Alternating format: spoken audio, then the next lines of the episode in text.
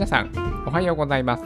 野田元美の自分の意思で決めること、2021年7月20日火曜日の放送です。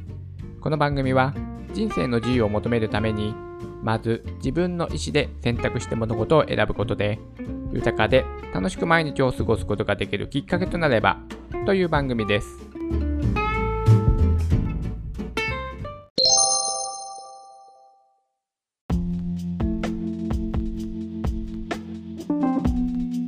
毎週火曜日は RDocs というケーススタディに取り組みます。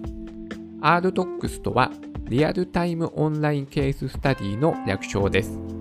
実際の企業や団体を取り上げ、誰も正解を知らない現在進行形の経営課題に対し、実践と議論による徹底的な論理的考察を得ることで、企業が直面している本質的問題を明らかにし、経営者の視点で意思決定を行う私が大学生の時に学んでいた教育メソッドです。つまり考えに考えて自分なりの結論を出すことで問題解決力を磨いていきます。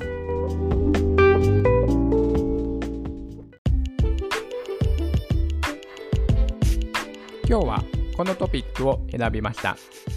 日本経済新聞よりクラスター発生の飲食店感染対策実地44%厚生省調査。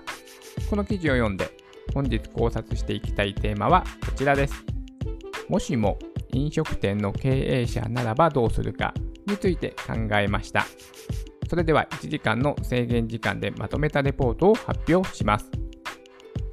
もしも飲食店の経営者ならばどうするかについて考えていきたい厚生労働省の専門家組織アドバイザリーボードの調査結果では、飲食店での新型コロナウイルスのクラスター、感染者集団の発生は、感染対策の実地状況との関連性が高いことが分かった。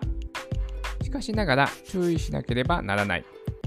相関関係はあるが因果関係はないということである。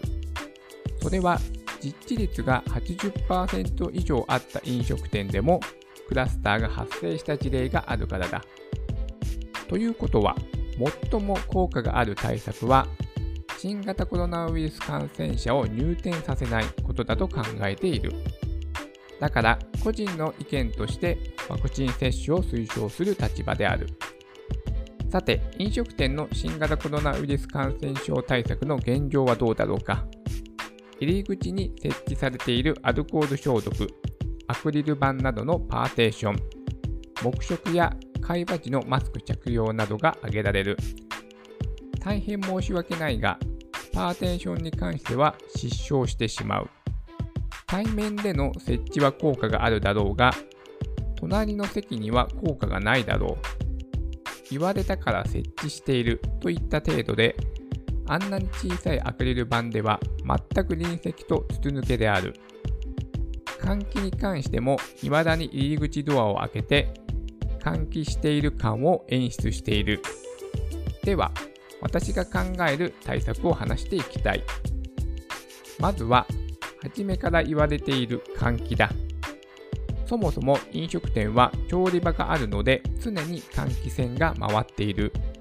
また、換気機能を備えたエアコン設備もある。